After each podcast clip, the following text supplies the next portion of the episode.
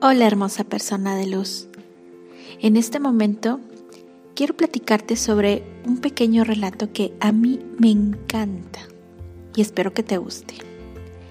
Hace muchos años, en un reino lejano, había un rey muy poderoso, pero tan poderoso era muy, muy, muy amable con su pueblo.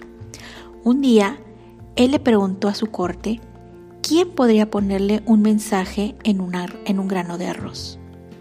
Vinieron magos, sabios, hechiceros, y nadie podía colocar un mensaje específico en un grano de arroz.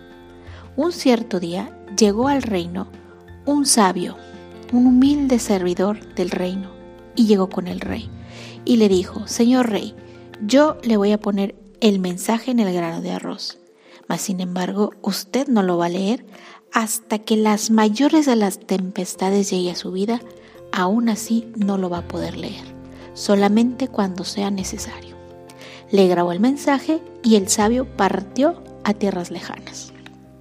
Pasaron los años, llegaron hambrunas, conquistas, guerras, y el rey estaba por poco de perder su reino, hasta que recordó que había un mensaje escrito en algún lado de su, de su alajero corrió a buscar ese alajero, encontró el anillo y leyó el mensaje.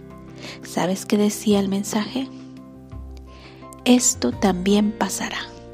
El rey se quedó meditando y dijo, es correcto, esto también pasará, estas tempestades también pasarán.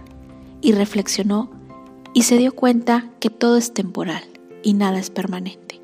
Te invito a que reflexiones este pequeño relato para que te des cuenta que todo lo que vivimos es temporal. No podemos vivir en un estado permanente porque el tiempo, el tiempo sigue corriendo. Que tengas un excelente día. Bendiciones.